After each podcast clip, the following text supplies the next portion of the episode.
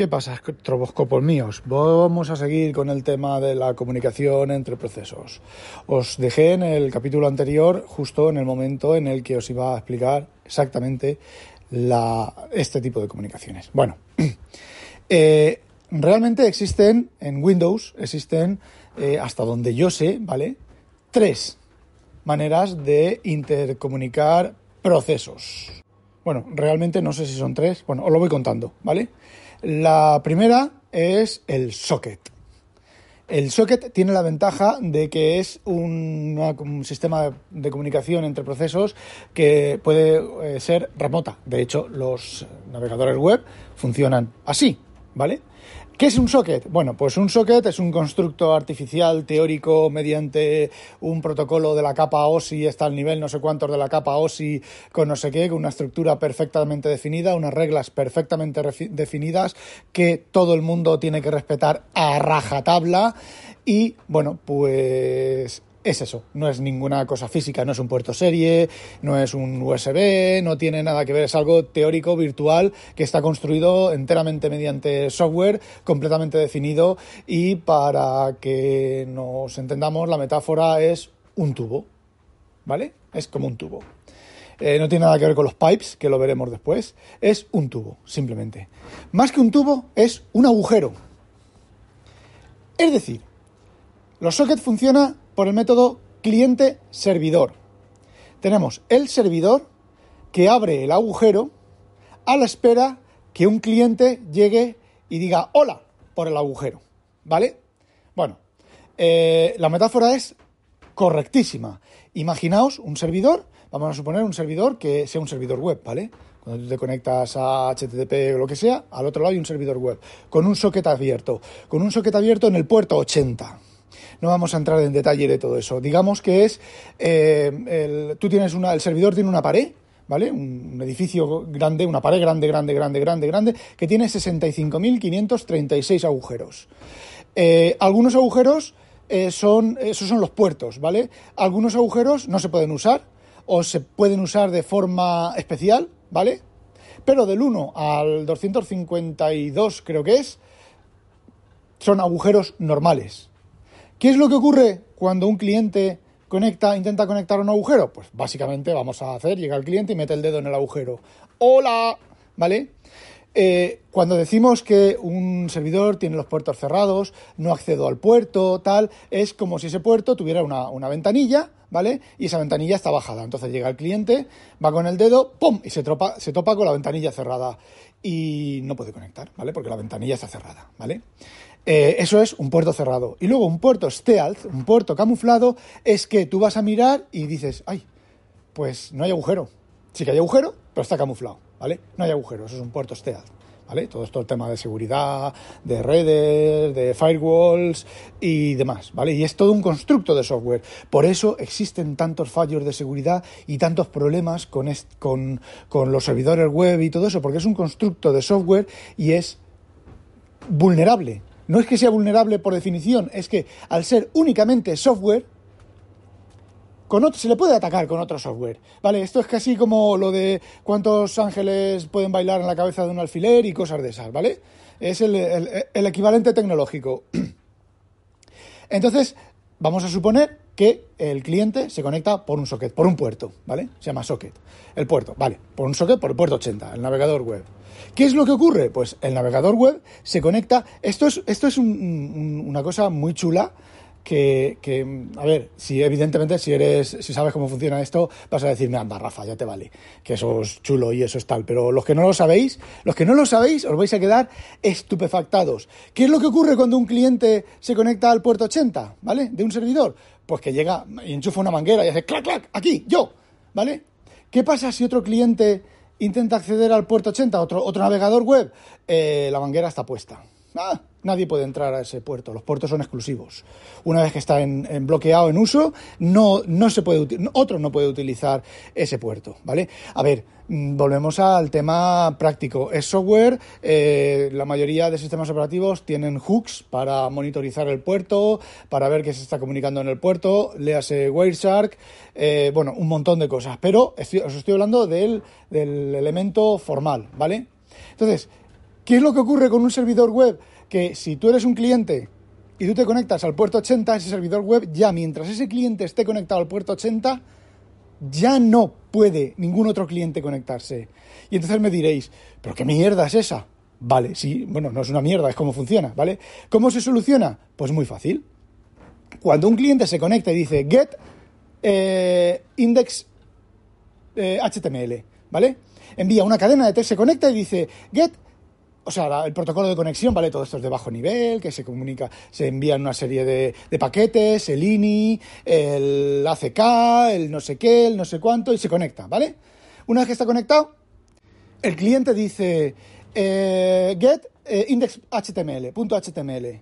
Y el servidor, lo que hace el servidor es, vale, desconecta, pero en uno de los paquetes que te ha enviado de la desconexión, te dice, te respondo por el puerto 3512.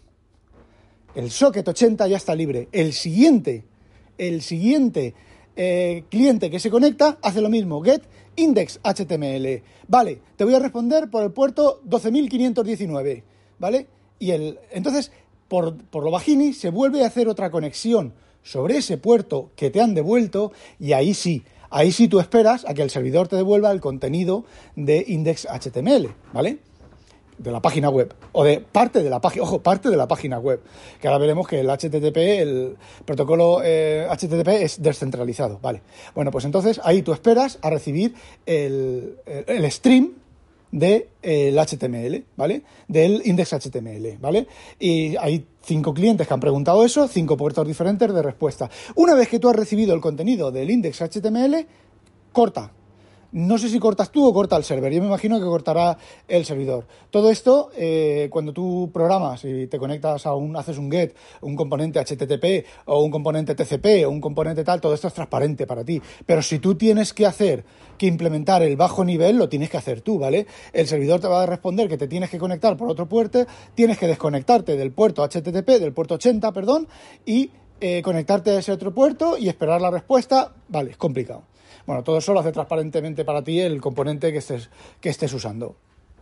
Vale, entonces has recibido index HTML. Tú parseas el index, el index el navegador web. Dice, bueno, ahora necesito eh, de boina JPG. Se vuelve a conectar al servidor, al puerto 80, y dice get piticos de boina JPG. Vale, corto, te respondo por el puerto no sé cuántos, ¿vale? Y recibes la imagen por el puerto no sé cuántos. Y así vas construyendo la página web.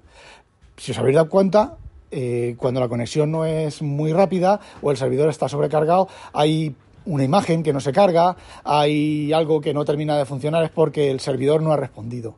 O no ha respondido a la petición HTTP del puerto 80 del GET, o no ha respondido eh, en, el, otro puerto. Eh, no es solo GET, ¿vale? POST. Por ejemplo, otra cosa es POST, que es que el cliente le va a enviar al servidor algo. ¿Vale? Que por ejemplo, cuando tú haces, eh, tienes tu navegador web y tú haces, eh, vas a enviar un, yo qué sé, tecleas, EDA 16, enviar, pues eso es un post, ¿vale? Se envía una URL con una serie de parámetros, pero mediante post. Y eso quiere decir que el servidor es, te estoy escribiendo en el servidor, ¿vale? Bueno, es mucho más complicado que todo eso, pero para que me entendáis. Y ese es un sistema de comunicación entre procesos. El socket no tiene por qué ser para web, no tiene por qué ser para en el puerto 80 puede ser cualquiera de esos 65.000 y muchos puertos. Hay un estándar, ¿vale? El 80 es HTTP, eh, el 443 es, HTTPS, creo que es, el 43 eh, creo que es DNS, bueno, hay una serie de números que normalmente normalmente están por debajo del 1024. En principio, si tú vas a hacer una aplicación que de IPC que utilice sockets para comunicarse, normalmente tienes que definir un puerto superior al 1024. Eh, luego está el truco del 8086, 8088, eh, ese tipo de, de números de puertos que como todo el mundo los usa, pues puede haber conflicto entre, entre diferentes programas, ¿vale? Mm, dos programas dentro que utilicen, ya os he dicho que los sockets son únicos, que se coloquen en modo servidor en el 80, en el 8086, solamente se puede colocar un programa en modo servidor en el 8086. De la pared solamente puede decir, puede escuchar uno el, puerto. Eh, entonces, bueno, pues lo suyo sería pues implementar pues un número 3419, 8233, un número encima que no sea 8192, 16000, porque eso es el típico programador chorra es el que va el que va a utilizar Mindundi. También se utiliza muchas veces los puertos así normales conocidos, pues porque son puertos conocidos y te acuerdas de memoria, 886, 888, más que eh, 3216, 15, pues ese tipo de, de cosas. Y entonces, ¿qué es lo que ocurre? Es lo mismo, ¿vale? Un programa actúa uno de los dos clientes que vas a comunicarte, de los dos procesos que vas a comunicarte, y pueden ser locales en tu máquina, pueden ser uno remotos en diferentes máquinas, ¿vale? Siempre y cuando eh, conectes, bueno, eh, la IP, con la IP tú conectas, si utilizas la 127.001 es IP local, localhost, ¿vale? Y sabes que, se va a comunicar a, la misma máquina. Y si utilizas otra IP a la hora de abrir el puerto, pues en la máquina remota, ¿vale? Entonces, pues tú ahí, un programa se coloca como servidor y otro programa se coloca como cliente. Aquí, aquí ya no necesitas el truco de devolver por otro puerto porque lo estás haciendo tú y en principio si solo se va a conectar un, equipo, pues es el mismo, el, mismo, el mismo concepto, ¿vale? Llega, tú tienes el puerto abierto ahí, el, agujerito abierto, llega el cliente, conecta su tubería y empezáis a comunicar, ¿vale? Enviar y a recibir, enviar y a recibir, enviar y a recibir. Es el más usado porque es el más fácil, entre comillas, y es, eh, está súper estandarizado y componentes ya preparados para eso, ¿vale? Para hacer, para no tener que gestionar la conexión, la desconexión, si me ha desconectado, vuelvo a conectar, eh, qué pasa si el puerto está ocupado, bueno, todo ese tipo de cosas. Normalmente, si eres medianamente profesional, el puerto es configurable, ¿vale? Con algún fichero de configuración o con cualquier opción del programa o alguna cosa de esas, de esas en el caso de que ese puerto ya esté usado por otro, por otro programa. Bueno, y luego lo que se envía, ¿qué se envían? Pues se envían, en principio puedes enviar cualquier cosa. ¿Qué realmente estás enviando? Pues estás enviando un stream, ¿vale? Una cadena. Estás enviando una serie de caracteres que pueden ser de texto o pueden ser binarios. Eh, lo suyo es que sean de texto, ¿vale? Porque es mucho más fácil de depurar y de ver eh, tal, pero no tienes por qué. Eh, a ver, te iba a, decir, iba a decir que yo no, no, yo estoy enviando por texto. Lo que yo, casi todo lo que yo hago es por texto. Pero mm, tienes, no tienes por qué. Puedes enviar un objeto, puedes enviar un objeto de un, de un programa a otro, ¿vale? Tú tienes tu, tu, clase, tu objeto, o tienes la dirección inicial, la dirección final, lo, lo metes en un, en un buffer y lo envías al otro programa por el socket, el otro programa lo recibe, reserva memoria, eh, copia el objeto a la memoria reservada y hace un JMP a la dirección de arranque del proceso, ¿vale? Del programa, del bloque que se ha enviado. O sea, no hay límite. Ese es uno de los métodos de interproceso. Y también lo pueden, lo pueden utilizar las, las eh, los threads, ¿vale? Porque simplemente un thread es un puerto como cliente, el otro como servidor y se comunican, ¿vale? Eh, si tu programa es un servidor que requiere múltiples conexiones, pues tendrás que hacer lo que te he dicho yo, tener un puerto de escucha para recibir del programa, le devuelves por qué puerto le vas a devolver y continuar la comunicación. Ya no hace falta que sea eh, sin estado. Es decir, llega un programa y dice, eh, hola, soy el programa número uno y me quiero conectar. Y tú le dices, vale, vamos a hablar por el puerto 3618. Y a partir de ahí ya esa tubería está conectada siempre hasta que el programa cliente desaparece. Llega el otro programa, hola, soy el programa 2, me voy, quiero conectar. Vale, pues tú te vas a conectar por, la, eh, por el puerto 4296, por ejemplo, ¿vale? y eh, se desconectan de ese puerto, se desconectan por el otro y comunican y continúan comunicando sin ya sin conectarse, sin desconectarse, por ejemplo, ¿vale? Que es el FTP, por ejemplo, el FTP funciona así. Tú entras al 21, por el 21 hacer la conexión y el servidor te dice puerto no sé cuántos y tú vuelves a conectar por ese puerto y el servidor te está esperando, te ha abierto el puerto a ti y a partir de ahí ya, pues eh, toda la comunicación lleva por ese puerto y ya no es necesario volver a conectarte y que te digan puerto y tal y cual, ¿vale? Por ejemplo. Eh, por ejemplo, FTP es una comunicación entre procesos, lo único que lo que hace es bajarse ficheros, ¿vale? Pero el, resultado final del SIPC es, que no es índice de precios al consumo, es eh, bajar de ficheros o subir ficheros. El otro protocolo, mm, bastante poco usado pero bastante útil, es los ficheros mapeados en memoria o la memoria compartida, ¿vale? eh, son casi iguales, son diferentes pero son iguales. ¿Qué es lo que ocurre? Pues es muy sencillo.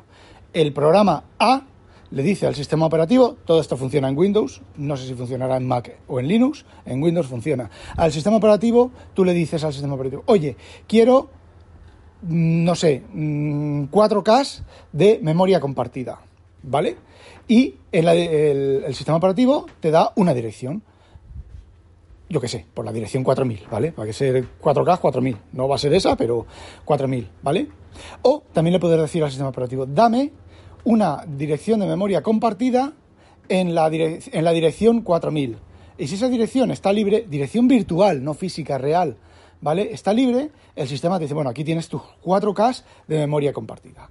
Otro programa diferente, y esto sí que es local, ¿vale? Esto sí que es en el mismo equipo, otro programa diferente dice, vale, dame eh, memoria compartida y pide, y pide la misma dirección. Creo que hay otras maneras de pedir la memoria compartida, pero requiere que los dos procesos se pasen por algún otro lado eh, información, ¿vale? El handle o alguna cosa de esas. Yo la verdad es que memoria compartida la he usado muy pocas veces, no me ha hecho falta.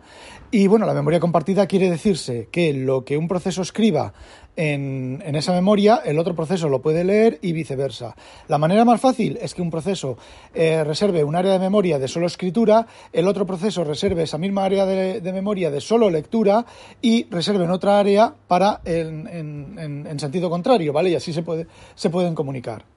Y aquí tenemos el problema que trataré en otro episodio, ¿vale? En otro capítulo posterior, de qué hacer, cómo saber cuando un proceso eh, no está escribiendo, el otro puede leer, eh, a ver, se lo pueden comunicar por un socket, qué cosa más, más mala, ¿vale? Que tener que usar, para usar memoria compartida, tener que usar un socket, ¿vale? Eh, para comunicarse cuando pueden leer y escribir. Eh, ya lo he explicado en el anterior, yo lo expliqué un poquito. en un próximo capítulo os explicaré la sincronización entre, entre procesos, ¿vale? Pero ese es el, siguiente método de, comunicación entre procesos. lo mismo con un fichero mapeado en memoria, ¿vale? Eh, simplemente lo que pasa es que es un fichero de disco que está mapeado en memoria. Ya os comenté cuando os hablé del registro, pues parecido, ¿vale? De hecho, todos los programas pueden leer y escribir del registro. ¿Por qué? Porque es un fichero mapeado en memoria compartido. Hay APIs del sistema operativo, pero al final el sistema operativo termina utilizando este, el API del fichero compartido en memoria para escribir y leer en el, en el registro. Los pipes, ¿vale? Las tuberías.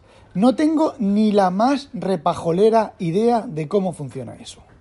Normalmente eso suele funcionar en las consolas. Tú rediriges la salida de una consola a la entrada, o sea, de un programa de consola a la entrada de otro programa de consola. Bueno, pues exactamente igual que lo haces con las flechitas estas, que son las, las esto de dirección, el mayor mayor que y menor menor que, ¿vale? Recibir y enviar, eh, o viceversa. Eh, también lo puedes hacer desde un programa, abrir un pipe Creo que Windows lo tiene eso como descatalogado ya y un pipe es simplemente un canal unidireccional, ¿vale? Eh, tú abres un pipe y cagas. Y si al otro lado, bueno, se supone que al otro lado está abierto ya, recibe y punto, ¿vale? El que recibe el nombre del pipe tiene que ser el mismo y ya está, no sé cómo funciona, ¿vale? No tengo ni puta idea si es un socket, si es un fichero mapeado en memoria, si es lo que sea, no tengo ni pajolera idea. Y tampoco la voy a tener porque es algo que no voy a usar y no me interesa. Bueno, y el último sistema de comunicación entre procesos, me vais a dar una paliza, pero lo tengo que decir. Eh, el fichero de disco, ¿vale? Mm, sí, sí, un fichero de disco, sí, sí, sí, mira, es tan fácil, es tan fácil como que Vamos a ver. Dos procesos quieren hablar entre ellos, ¿vale? Quieren, eh, por ejemplo, quieren, eh, el proceso A quiere decirle al proceso B que haga algo, ¿vale? Bueno, pues el proceso A carga el fichero mmm, comunicación.bin, ¿vale?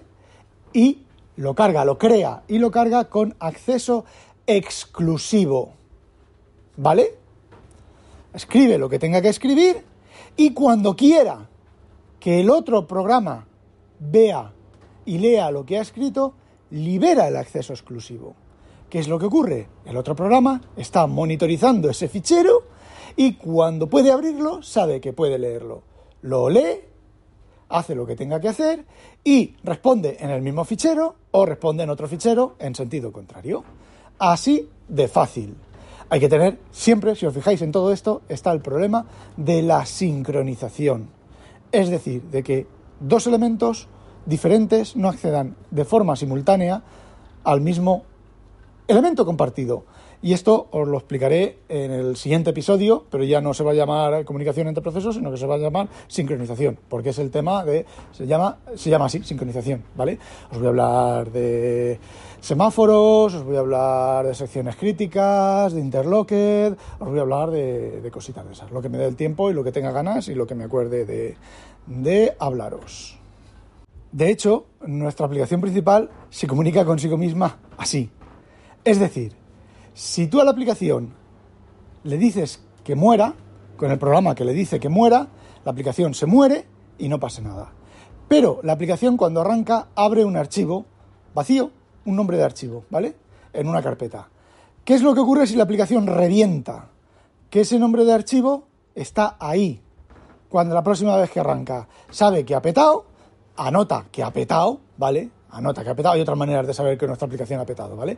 Pero anota que ha petado y, bueno, pues ya tiene el fichero, lo borra y lo vuelve a crear, ¿vale?